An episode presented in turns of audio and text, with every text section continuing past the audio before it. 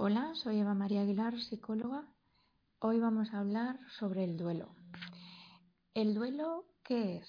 Pues es una reacción que tenemos las personas ante la pérdida.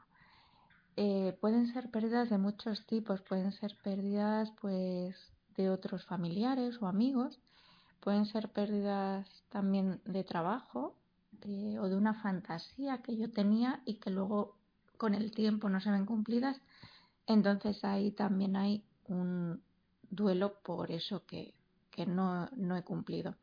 O pérdida de salud, etcétera. De todas formas, eh, bueno, pues me voy a centrar un poco en, la pérdida de otras personas.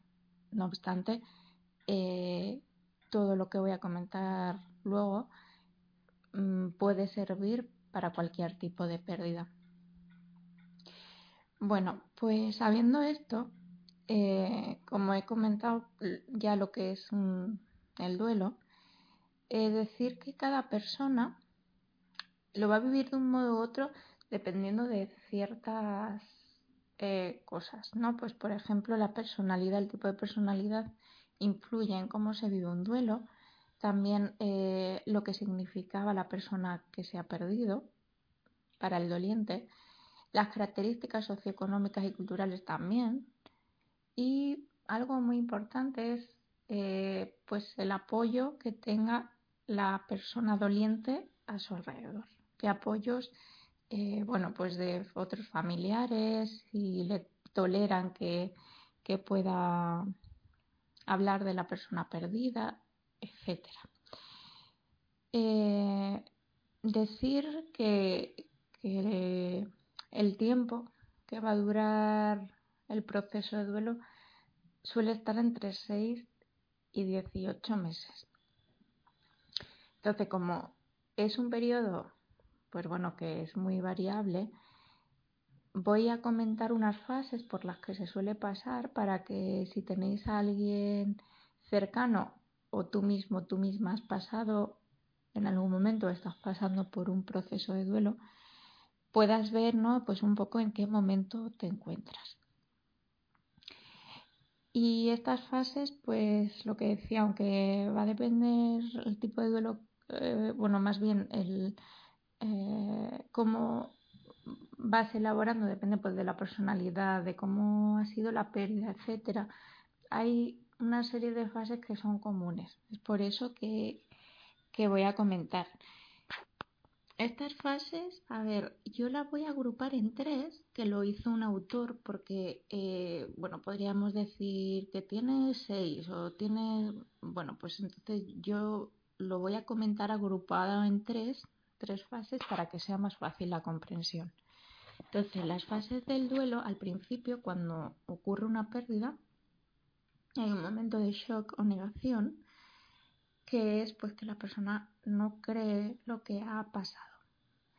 Y bueno, pues aquí ocurren pues sensaciones pues de vacío, pues de esto no me puede estar pasando a mí, es como vivir en un sueño realmente.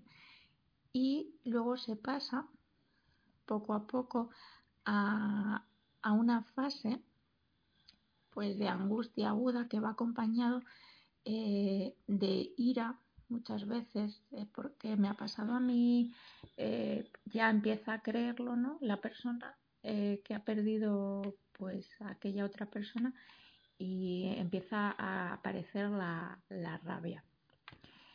Y culpa también, pues lo que podría haberle dicho a la persona perdida y no le dije, o aquello que le hice y nunca me disculpe, bueno, pues aparecen este tipo de sentimientos.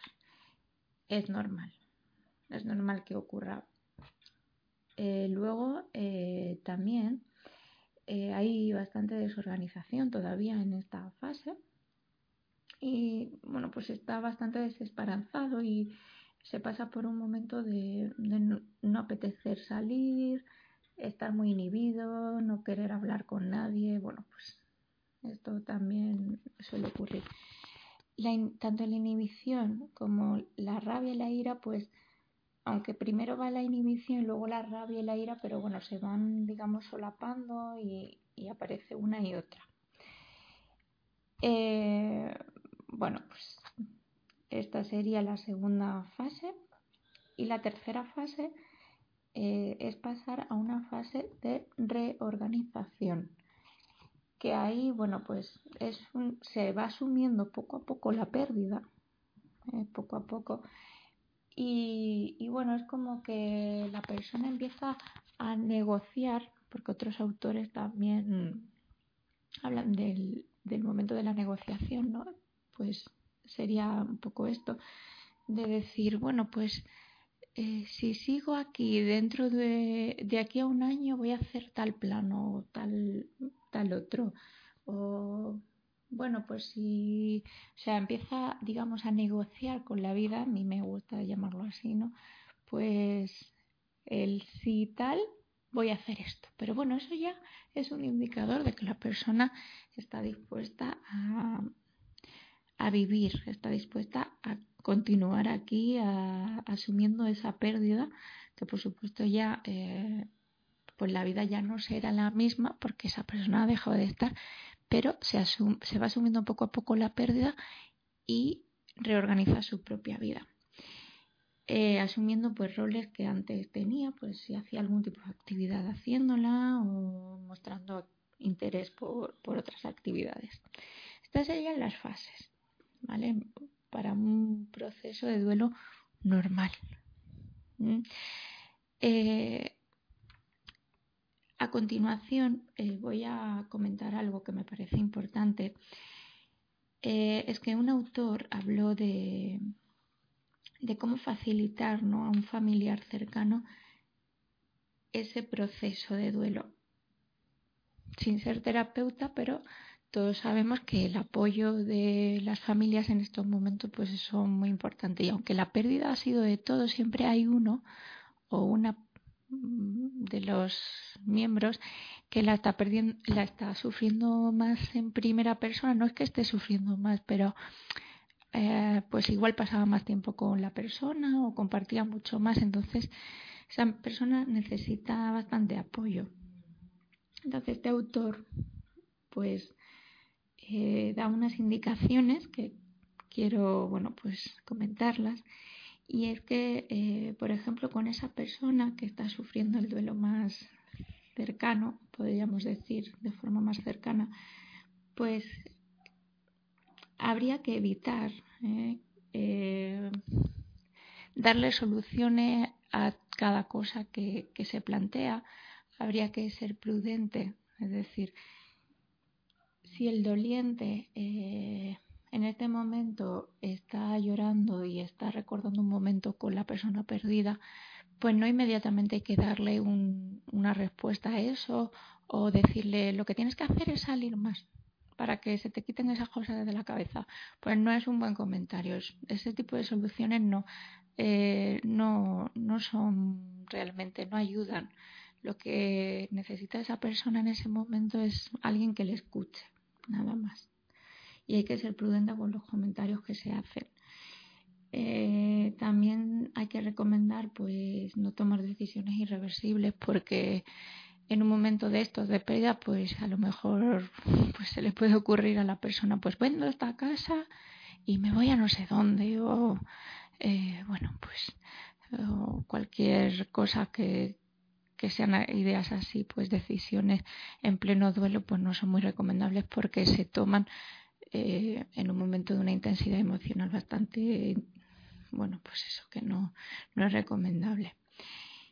Y bueno, pues simplemente estar disponible para acompañar un poco ¿no? en, en ese proceso y, nada más. De todas formas, pues eso, ¿no? Los familiares están ahí, eh, estamos ahí.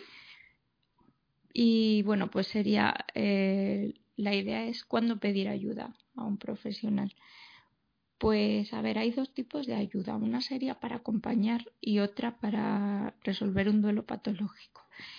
El acompañamiento se podría decir que es simplemente, eh, pues bueno, que cada uno de forma natural va a pasar por el proceso, pero eh, hay veces que necesitamos un apoyo profesional pues para hacer pues esa, ese recorrido. Entonces, ante, por ejemplo, pérdidas de múltiples o, que se tiene poco apoyo familiar o que es una muerte repentina, bueno, pues un acompañamiento en este proceso de duelo pues están bastante indicados. Y luego ya pues sería en duelos patológicos, que, que bueno, pues cuando, el, por ejemplo, la incredulidad dura mucho tiempo, de, de, que se haya perdido a la persona, o el dolor intenso se prolonga en el tiempo, bueno, pues en este tipo de casos pues también sería recomendable pedir ayuda. Así que bueno, aquí os dejo esto y si tenéis cualquier duda me podéis contactar por las diferentes vías y bueno, pues espero que, que todo esté bien. Pues un saludo, soy Eva María Aguilar.